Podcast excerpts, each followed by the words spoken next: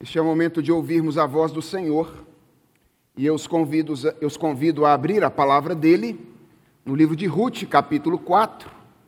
Nós vamos ler os últimos versos deste livro, encerrando assim a exposição deste texto da palavra do Senhor. Vamos ler do verso 13 até o verso de número 22. Ah, mas algumas coisas do verso 11 e 12 ainda serão trabalhadas na exposição de hoje, mas nós lemos o texto até o verso 12 na semana passada, leremos a partir do verso 13 até o verso de número 22 nesta ocasião. Acompanhe comigo a leitura que farei da palavra do Senhor. Ela diz assim: Assim, Boaz recebeu Ruth e ela passou a ser a sua mulher. Ele teve relações com ela e o Senhor concedeu que ela ficasse grávida e tivesse um filho. Então as mulheres disseram a Noemi: Bendito seja o Senhor, que não deixou hoje de lhe dar um neto, que será o seu resgatador, que o nome dele venha a ser famoso em Israel. Nele você terá renovação da vida e consolo na velhice, pois a sua nora, que ama você, o deu à luz. E para você, ela é melhor do que sete filhos.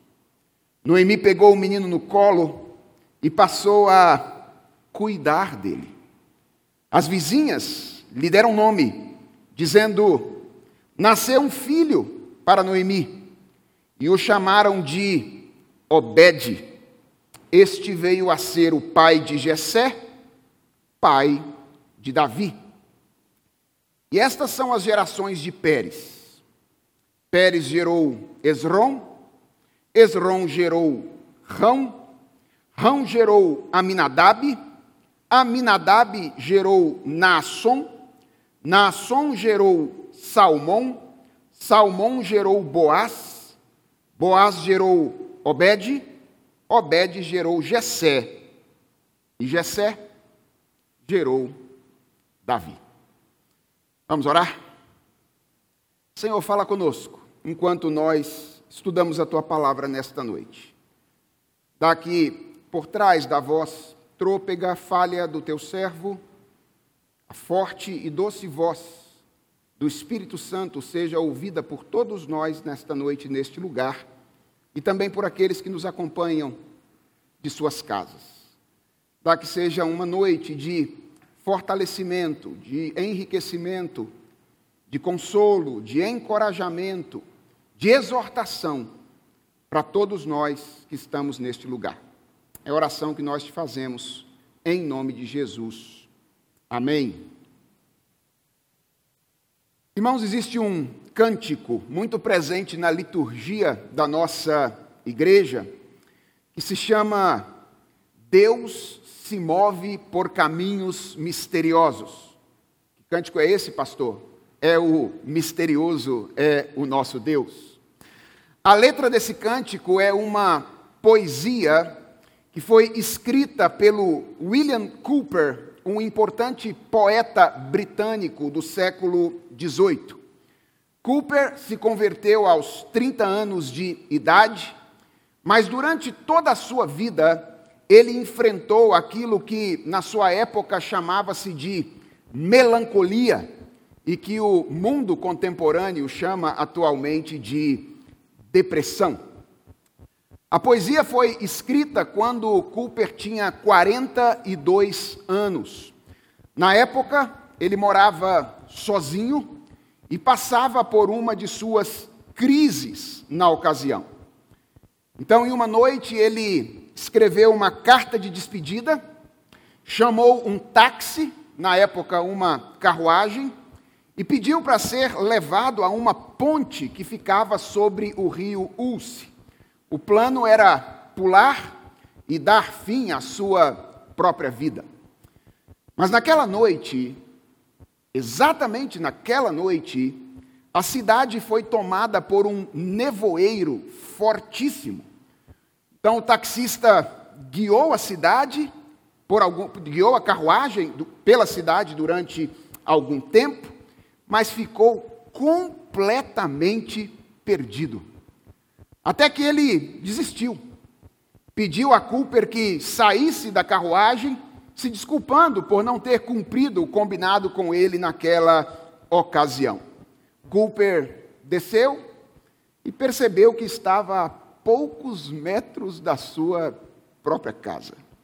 Ele então entrou, rasgou a carta de despedida e escreveu: Conflito, a luz brilhando na escuridão, que é o nome do poema que compõe a canção Deus se move por caminhos misteriosos. Essa providência redentora de Deus, que é vista nesse acontecimento fantástico da vida de William Cooper, é sem dúvidas, irmãos, a mensagem central do livro de Ruth. Como eu disse a vocês quando preguei a primeira mensagem neste livro, Ruth é uma história de amor. Mas não é apenas uma história de amor entre um homem e uma mulher, como as histórias que nós encontramos nos romances contemporâneos. Ruth é a história de um amor infinitamente maior que se materializa na história deste casal. Ruth é, na verdade, irmãos, sobre o mover de Deus na história, preparando os caminhos para a manifestação do seu amor por nós na pessoa de Jesus Cristo, o nosso redentor. E esse final do livro de Ruth deixa isso muito claro de um modo bastante singular. É o que nós veremos durante a mensagem dessa noite. Na última mensagem, nós vimos como Boaz adquiriu o direito sobre as terras de Noemi e também o direito de se casar com Ruth. E nós procuramos enfatizar naquela ocasião que essa cena que abre Ruth capítulo 4 exemplifica um princípio que foi enunciado pelo próprio Senhor Jesus Cristo a respeito de como as coisas funcionam no seu reino. O princípio de que no reino de Deus quem quiser salvar a sua vida precisa perdê-la. E quem ou quem quiser salvar a sua vida acaba perdendo-a. Mas quem deseja, se dispõe a perder a vida por causa de Jesus, termina salvando-a. Vocês se lembram como o fulano, como é chamado aquele parente mais próximo que tinha o direito de ser o resgatador, estava tentando salvar a sua vida através da construção do seu império econômico. E ele terminou perdendo o que queria salvar. Foi lançado no mar do esquecimento em oito versículos e permaneceu no anonimato pelo restante da história. Deus, que inspirou a Escritura, não considerou sequer que seria digno de que o nome do fulano fosse lembrado por nós. Ao contrário dele, Boaz estava disposto a perder a sua vida.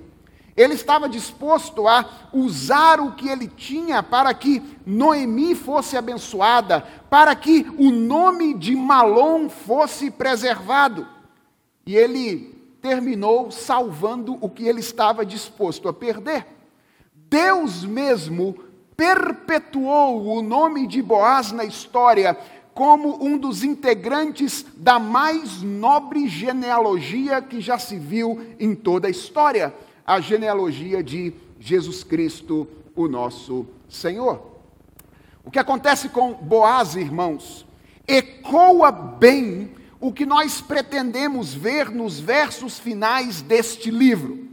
E aqui está a lição. Se você gosta de anotar, aqui está a lição.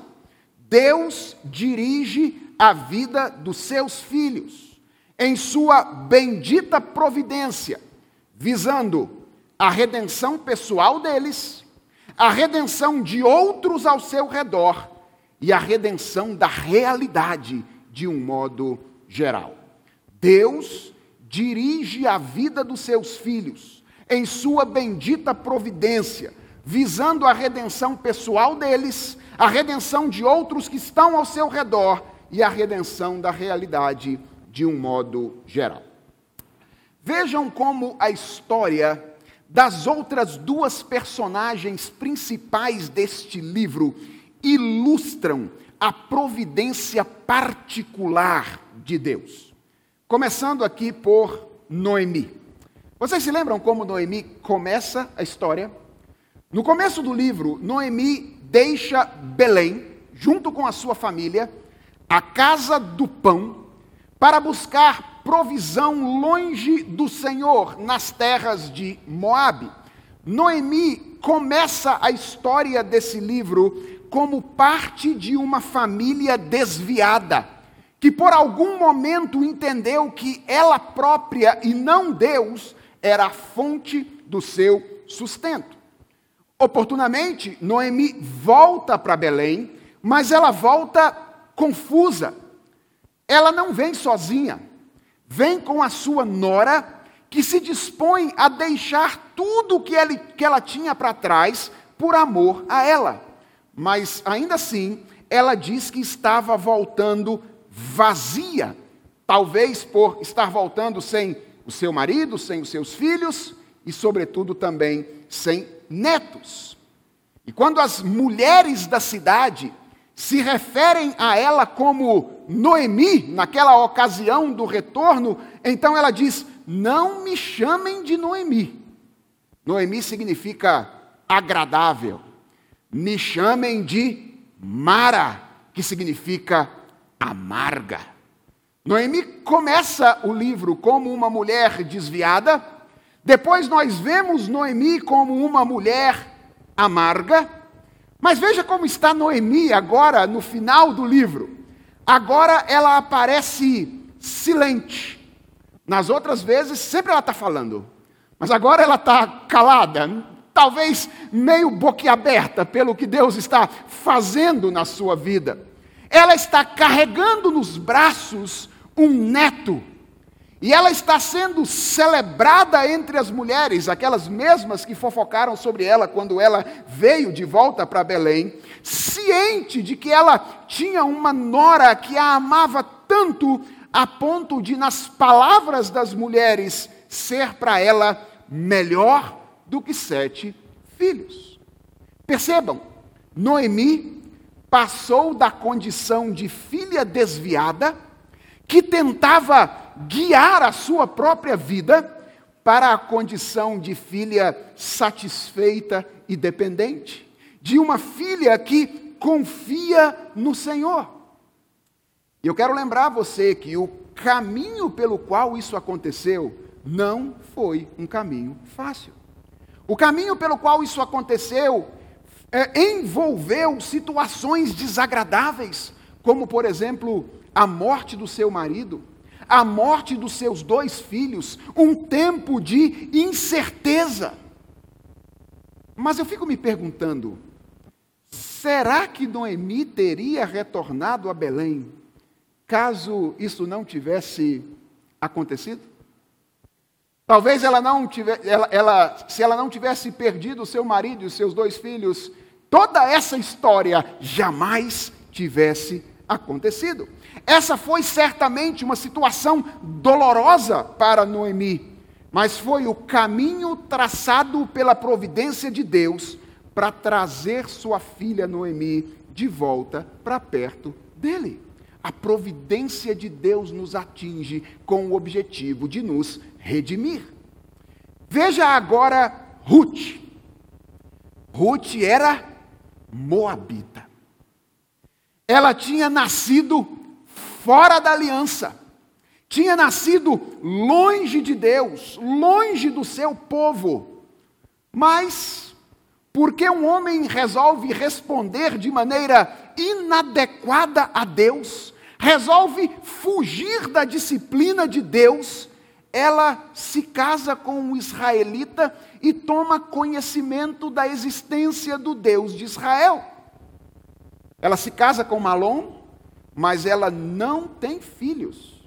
E com poucos anos de casada, ela então fica viúva. E movida por um amor inexplicável que ela tem pela sua sogra, ela resolve largar tudo e acompanhá-la de volta a Belém para cuidar dela, mesmo que isso significasse viver todos os, todos os seus dias restantes como uma estrangeira em uma terra estranha. A vida não se anunciava boa para essa jovem moabita. Mas como ela está aqui no final, aqui ela está casada com um homem íntegro e temente a Deus, dando à luz um filho, sendo celebrada pelas mulheres de Belém como um exemplo de piedade e abençoada pelos anciãos do povo de Israel, mencionada entre as grandes matriarcas da nação da qual ela não fazia parte. Percebam, Ruth passou da condição de perdida para filha da aliança, de inimiga do povo de Deus e do próprio Deus deste povo para uma mulher comparada às grandes matriarcas de Israel.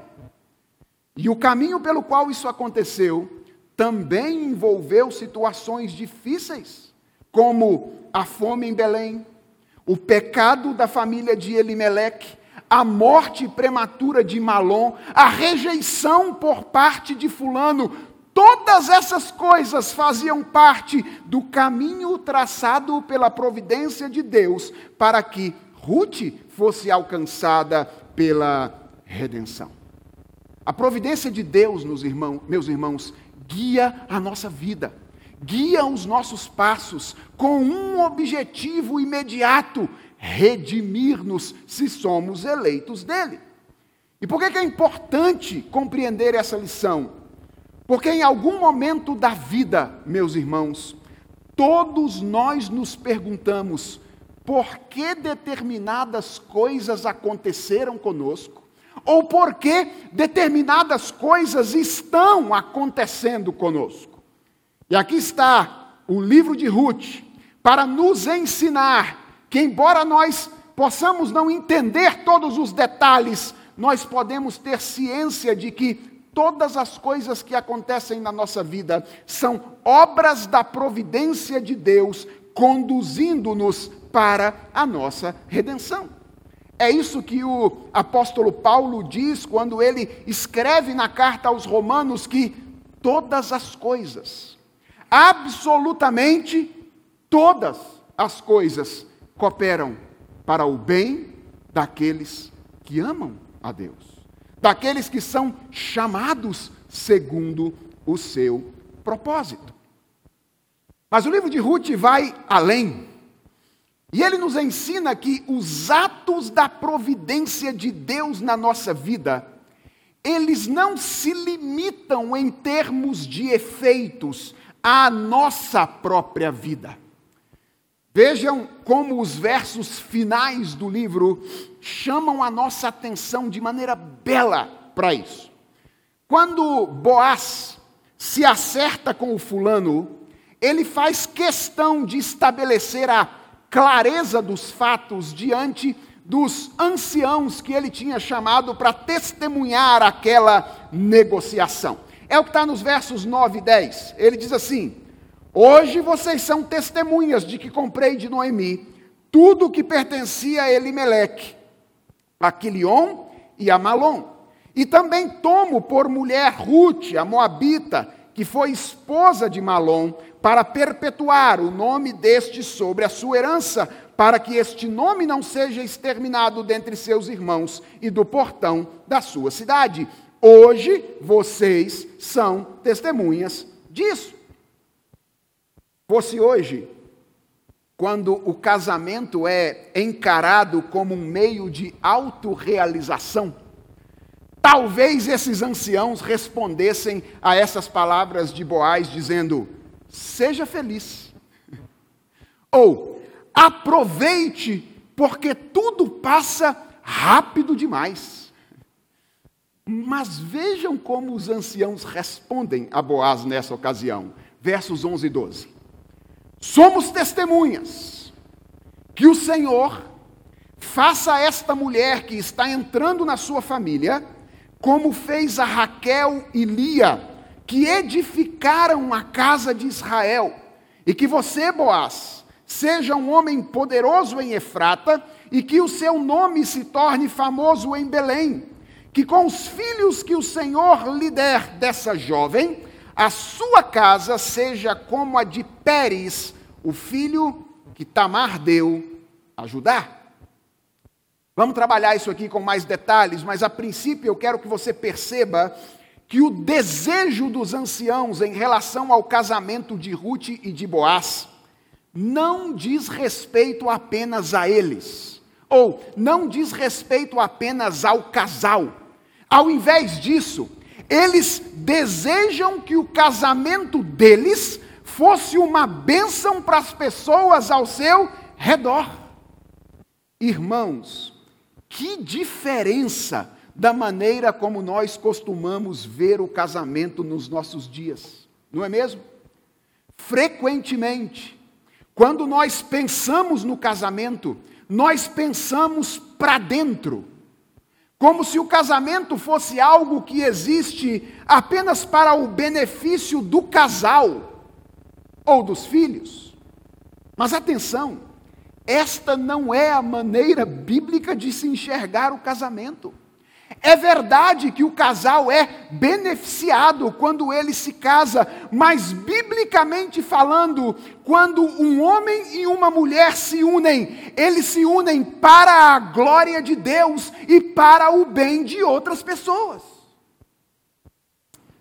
Alguns casamentos estão morrendo nos nossos dias por falta de cultivo interno. É verdade.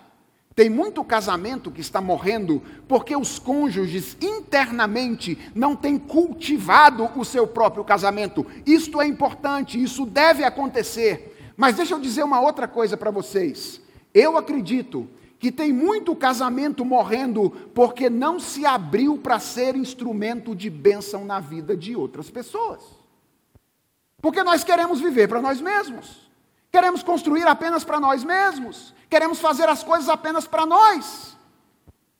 E nós não temos tamanho, estatura suficiente para suportar algo tão nobre quanto o casamento é, como o reflexo de Deus e dos seus relacionamentos internos e da maneira como ele se relaciona com o seu povo. O desejo desses anciãos aqui é o desejo de que o casamento de Boaz e Ruth fosse um casamento abençoador. Que Deus abençoando-os pudesse fazer com que a sua bênção fluísse a partir deles a fim de atingir outras pessoas. E eles usam aqui alguns elementos de comparação histórica para expressar esse desejo. Basicamente dois um mais fácil, outro bem difícil. O mais fácil está aí no verso 11, quando eh, os, ah, os anciãos dizem que o Senhor faça com Ruth o que fez com Raquel e Lia. Quem eram Raquel e Lia? Esposas de Jacó, duas matriarcas. E qual foi o papel dessas mulheres na história do povo de Israel? Elas deram a luz aos homens de quem descendiam as doze tribos de Israel. Então, quando os anciãos usam essa comparação aqui, eles estão como que dizendo que Ruth, a Moabita, ocupe um lugar tão importante na vida da nossa nação quanto ocuparam essas duas mulheres no passado. Esse é o desejo que eles têm para o casamento de Ruth e Boaz. Mas há uma outra comparação no verso 11, essa bem mais difícil. Eles dizem assim: que com os filhos que o Senhor lhe der dessa jovem, a sua casa seja como a de Pérez, o filho que Tamar deu a Judá. Irmãos, essa é uma menção curiosa, porque é uma menção de um acontecimento sombrio, um acontecimento tenebroso da história de Israel. Se você não conhece a história de Judá e Tamar, então, oportunamente, leia Gênesis capítulo 38, e você vai se assustar com a quantidade de pecado num só lugar. Se existe como uma família concentrar uma quantidade exagerada de pecado, Gênesis 38 é o lugar dessa concentração de pecado. Como entender então essa menção feita aqui pelos anciãos deste caso de Gênesis 38? Eu creio, irmãos, que essa menção desse acontecimento sombrio tem pelo menos dois objetivos diferentes aqui. O primeiro é ressaltar, através de um contraste, a nobreza da atitude de Boaz. Quem era Tamar? Tamar era uma cananita que foi viúva de Er, que foi o primeiro filho de Judá. Er, portanto, morreu, Tamar ficou viúva, e então os irmãos de Er deveriam cumprir o quê? A lei do levirato. Mas eles se recusaram a fazer isso. E não apenas se recusaram, eles abusaram da sua cunhada nessa ocasião. E por caminhos absolutamente tortuosos, Tamar enganou o seu próprio sogro, fingindo-se de prostituta. Tamar deu à luz um filho chamado Pérez, de quem Boaz era descendente. Pode ser que ao trazer à tona então esses acontecimentos aqui, os anciãos estivessem contrastando a nobreza daquilo que Boaz estava fazendo nesta ocasião, ao assumir voluntariamente o levirato em relação a Ruth, com a falta de nobreza dos seus antepassados que rejeitaram cumprir a lei do levirato naquela ocasião. Mas eu acredito que ao mesmo tempo a menção a esse acontecimento aqui parece dizer algo sobre como esses anciãos esperavam que o desejo deles pudesse se cumprir. Por quê? Porque Pérez, o filho de Judá e Tamar, é o cabeça da genealogia de Davi, traçada pelo autor do livro de Ruth. Quando você vai lá para o final e olha para a genealogia de Davi traçada aí, qual é o primeiro nome? Pérez. É o nome deste filho que Judá teve com Tamar. O que mostra que os caminhos tortuosos de Er, Onã e Tamar no passado foram abraçados pela misericórdia e pela graça de Deus, quando usados pela bendita providência para trazer ao mundo o grande rei Davi. Ao comparar os filhos de Boaz e Ruth a Pérez, os anciãos estão como que dizendo: queira Deus que a sua família seja a escolhida Veja, havia a promessa de que ah, o Messias viria através da tribo de Judá, mas não se sabia ainda qual era a família dessa tribo que daria origem ao Messias. É como se os anciãos estivessem dizendo: queira Deus que aquilo que aconteceu com Pérez, a ponto de trazer agora a linhagem a Davi, aconteça com você e com Ruth. E através da linhagem da família de vocês, venha a esperança de Israel. Vejam, irmãos, Deus estava fazendo algo um pouco maior na vida de Ruth e na vida de Boaz. Deus estava fazendo algo que eles não podiam perceber a princípio. E quem parece ter percebido isso ainda melhor dizem que mulheres têm o sexto sentido, não é? Foram as mulheres de Belém.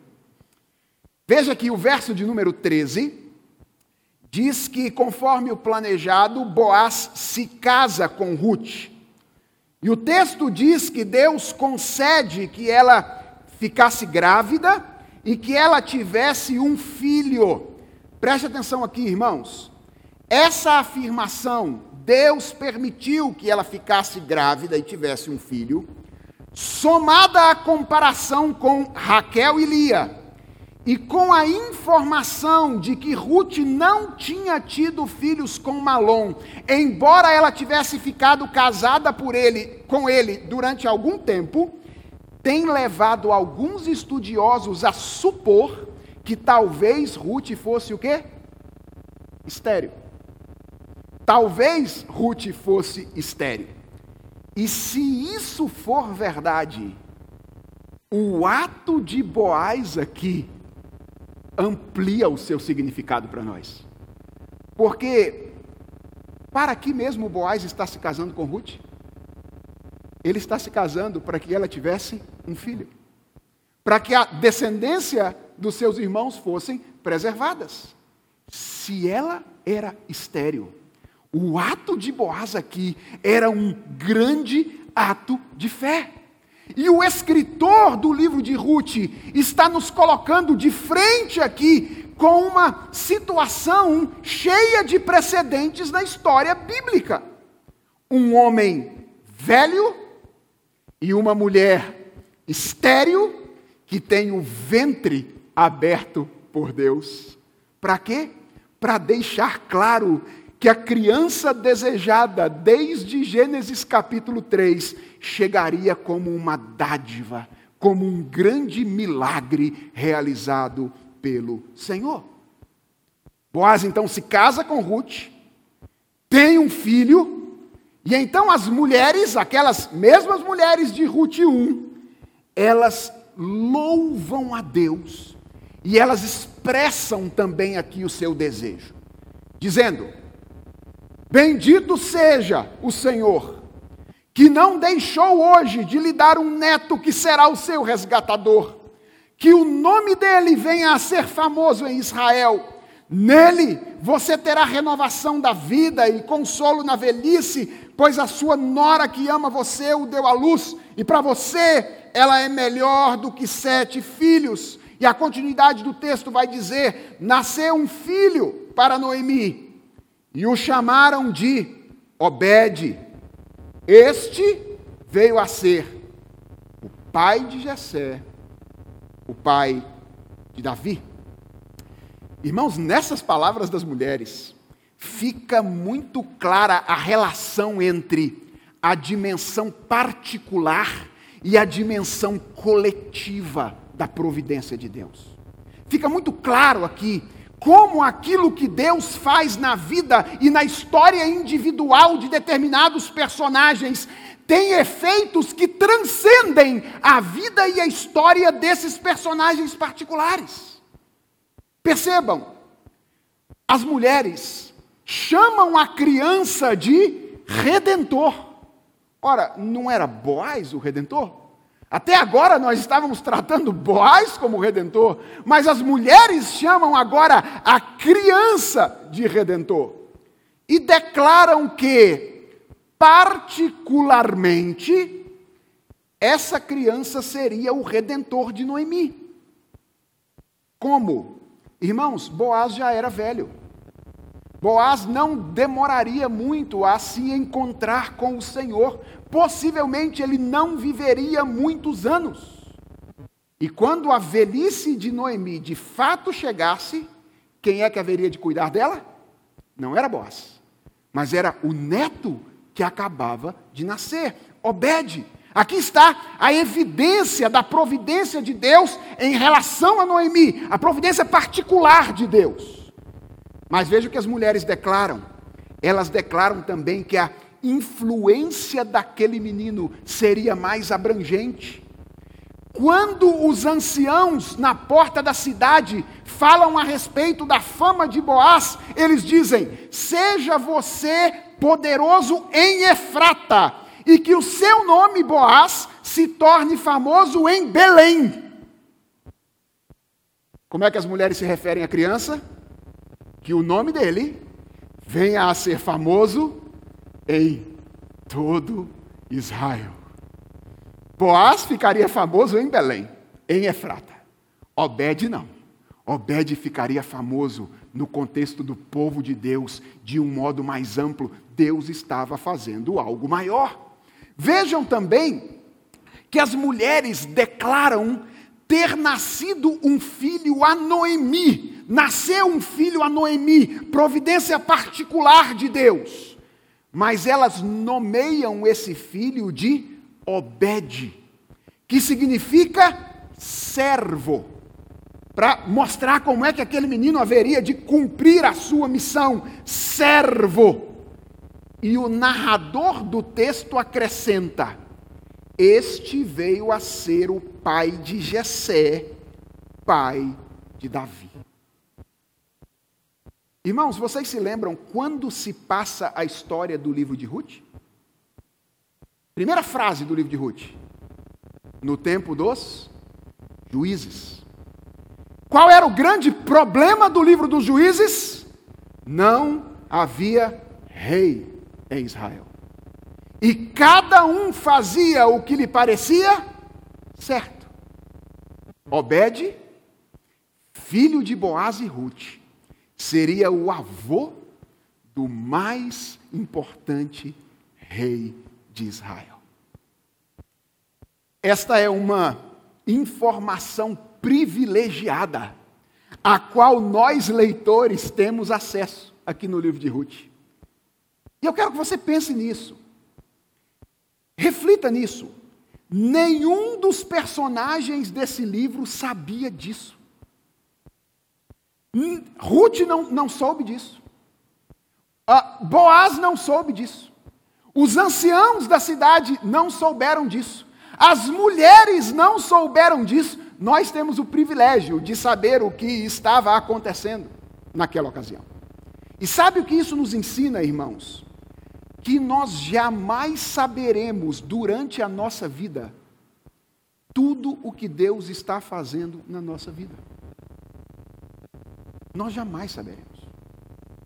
Nós nunca conseguiremos compreender na nossa vida, durante a nossa vida, o que Deus está fazendo na nossa vida e através da nossa vida. Sabe o que é importante entender isso? Porque às vezes, por não conseguirmos saber o que Deus está fazendo, nós somos tentados a imaginar que Ele não está fazendo nada. Preste atenção nisso. O problema não está em Deus. O problema está na nossa limitação e na nossa fragilidade. O fato de nós não conseguirmos perceber o que Deus está fazendo não significa que Ele não esteja fazendo algo. Preste atenção, Ele sempre está. Sempre está. E se você é um eleito de Deus, saiba, Deus está trabalhando em você e através de você. E Deus vai usar a sua vida para fazer coisas que talvez você nunca vai saber.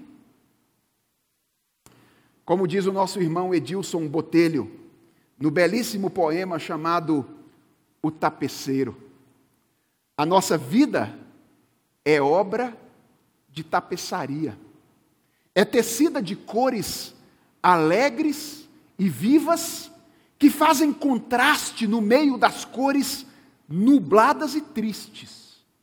Se você olha do avesso, nem imagina o desfecho. Mas no fim das contas, tudo se explica, tudo se encaixa, tudo coopera para o nosso bem. Quando se vê pelo lado certo, muda-se logo a expressão do rosto. Obra de arte. Isso é a nossa vida. Obra de arte. Para a honra e glória do tapeceiro. Talvez você não entenda hoje, mas há um Deus sábio guiando a sua história. Há um Deus sábio guiando cada passo da sua vida. Se você olha hoje, talvez o que você veja são fios emaranhados. Mas um dia, essa bela pintura, esse belo tecido, haverá de ser exposto. E você vai dizer: quanta sabedoria! Quanta sabedoria! Porque aquilo que Deus está fazendo não apenas nos atinge de maneira individual, mas transcende a nossa existência. O nosso desafio, irmãos, é viver por fé e não por vista. É confiar na sabedoria de Deus e descansar nele no aqui e no agora, apesar das circunstâncias, sabendo que ele está guiando os nossos passos. E ele nos guia por caminhos que, em primeiro lugar, colaboram para a nossa própria redenção. Em segundo lugar, colaboram para a redenção de outros ao nosso redor. E em terceiro lugar, tornam a nossa vida uma peça de encaixe perfeito na história dele. Ruth termina com uma genealogia. Estranho para uma história de amor, né? Uma genealogia. Mas, irmãos, não haveria modo mais bonito de terminar. Estas são as gerações de Pérez. Pérez gerou Esrom. Esrom gerou Rão. Rão gerou Aminadab. Aminadab gerou Naasson. Naasson gerou Salmão. Salmão gerou Boaz. Boaz gerou Obed. Obed gerou Jessé. Jessé gerou Davi. Esta é a genealogia do rei Davi, partindo de Pérez. Veja que coisa curiosa. E eu faço questão de que você vá lá comigo. A história desse homem, Pérez, entra na Bíblia de maneira meio casual, de maneira meio lacônica até. Pega na sua Bíblia e vá até Gênesis capítulo 37. Em Gênesis capítulo 37, Moisés introduz a história de José, que é o personagem que vai agora dar conta do, do livro do Gênesis até o final. E o capítulo de número 37 Termina aí no verso de número 36, com José chegando aonde? Na casa de Potifar. Então, no capítulo 38, Moisés registra essa história terrível envolvendo Judá e Tamar, e o capítulo termina com o nascimento de quem? De Pérez. E agora, veja o primeiro verso do capítulo 39. O que, que acontece aí? Moisés retoma o que estava acontecendo no final do capítulo 37. José na casa de quem? Potifar. Percebe como é que esse capítulo, ele parece estar aqui de modo meio casual, de modo meio lacônico aqui na história do Gênesis? Pérez simplesmente aparece, desaparece da história. Ele some da história logo depois que nasce, no final do capítulo 38. E nós ficamos perguntando, afinal de contas, o que Gênesis 38 está fazendo na Bíblia? O que é que esse personagem, Pérez, aparentemente insignificante, está fazendo lá? E quando nós chegamos a Ruth, e nós descobrimos que Pérez foi ancestral do rei Davi, nós descobrimos que o propósito daquela narrativa, o propósito daquele personagem é mostrar a providência de Deus operando da história através de pessoas reais e concretas em benefício do povo de Israel, dando a este povo um grande rei. Mas a pergunta é: isto é tudo? Claro que não.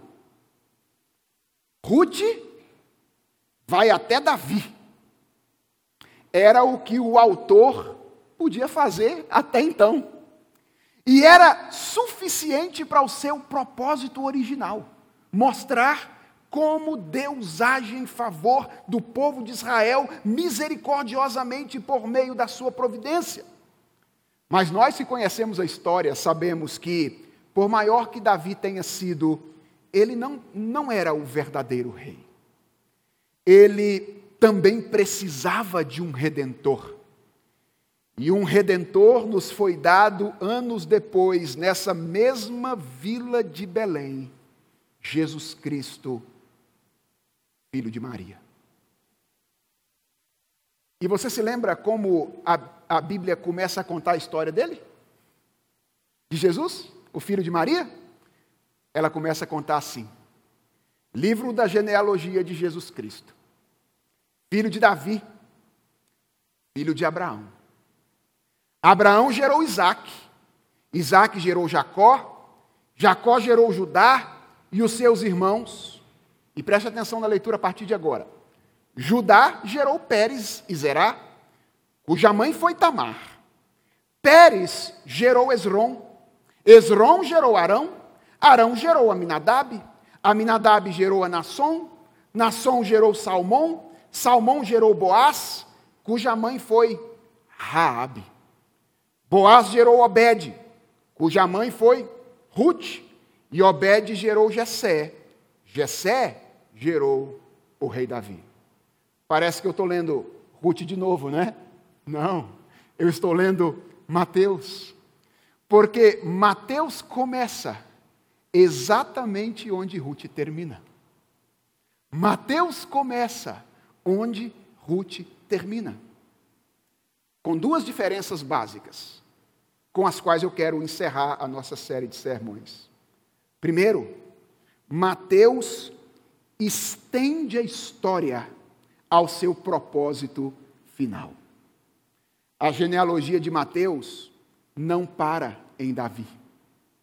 Ela prossegue e ela termina no verso 16 assim: Jacó gerou José, marido de Maria, da qual nasceu Jesus, que se chama o Cristo. Não, irmãos. Pérez não entrou para a história por causa de Davi. Pérez entrou para a história por causa de Jesus. Como por causa dele entraram também na história todos os outros personagens que pisaram este mundo: Abraão, Isaac, Jacó, Judá, Boaz, Obed, Davi, Salomão, Roboão, Josafá, Uzias, Manassés, todos eles entraram na história e foram lembrados para que eu e você soubéssemos que Deus cumpriu a sua promessa de enviar o Redentor ao mundo através de pessoas reais como eu e você. Presta atenção, meu irmão. O Evangelho não é história da carochinha. O Evangelho é historicamente rastreável. É por isso que a Bíblia está cheia de genealogia. Para se você tiver dúvida de que Jesus é o Redentor, para que se você tiver dúvida de que Jesus de Nazaré é o Filho de Deus, você tenha todas as amostras historicamente rastreáveis de que ele cumpre todos os requisitos básicos para ser o redentor da humanidade. Por que, que o livro de Ruth foi escrito? Foi para isso, meus irmãos. Para mostrar que Jesus de Nazaré, filho de Maria, esposa de José, é o Salvador para mostrar todo aquele que se aproxima dele em arrependimento e fé, confiando naquilo que ele fez, pode ser salvo. Qual é a segunda diferença entre a genealogia de Mateus e a genealogia de Ruth? É que Mateus inclui na genealogia os nomes de Tamar, a cananita, Raabe, a prostituta de Jericó, e Ruth, a moabita. Três mulheres gentias. E o que é que Mateus quer com isso? Qual é o alvo dele ao incluir essas mulheres nessa genealogia? Mostrar que Jesus não veio para ser apenas o redentor dos judeus. Ele veio para ser o redentor da humanidade, cumprindo a promessa feita a Abraão de que nele seriam benditas todas as famílias da terra. Irmãos, essa é a história de amor narrada em Ruth. Todos aqueles acontecimentos, todos aqueles acontecimentos incluindo todas as desgraças que aconteceram com aquela mulher, foram necessários para que nas veias do nosso redentor corressem não apenas sangue judeu, mas também sangue gentio. De modo que nós brasileiros hoje, no século 21, podemos nos aproximar dele em arrependimento e fé, porque ele não é apenas o redentor, dos judeus. Ele é o redentor de todos aqueles que se aproximam dele em arrependimento e fé. Meu irmão, seus pecados podem ser perdoados. Seus pecados podem ser perdoados. Se você ainda não sabe disso, eu quero que você saiba. No dia do juízo, não vai ter desculpa. Todas as evidências de que Jesus de Nazaré é o Messias estão dadas na palavra de Deus. Arrependa-se hoje. Creia no que Jesus Cristo fez e desfrute da graça de se tornar amigo de Deus, tratado de maneira especial por Ele, como foram Boaz, Ruth e Noemi no passado. Vamos orar? Senhor nosso Deus, obrigado por esse livro tão belo livro deixado na tua palavra para nos apontar para Jesus Cristo, nosso redentor. E agora nós queremos, diante do Senhor, reconhecer que somos teus por meio de Jesus Cristo. Senhor, nós queremos reconhecer diante de Ti, somos pecadores. Precisamos de um redentor. E nós queremos louvar o Senhor, porque tu nos deste exatamente o redentor que nós precisávamos. Louvado sejas por Jesus Cristo, nosso Senhor. Receba a nossa adoração, ó Pai. Receba o nosso louvor, receba a nossa gratidão pelo envio de Jesus Cristo a esse mundo, pelo que ele fez. E receba a nossa gratidão pelo que o Senhor ainda fará na nossa vida porque em Ti nós confiamos. Na Tua bendita providência nós descansamos, certos de que em Ti, na Tua providência, a nossa vida se encaixa na, na, na Tua história como uma peça perfeita. Receba a nossa adoração e louvor. É a oração que fazemos em nome de Jesus. Amém.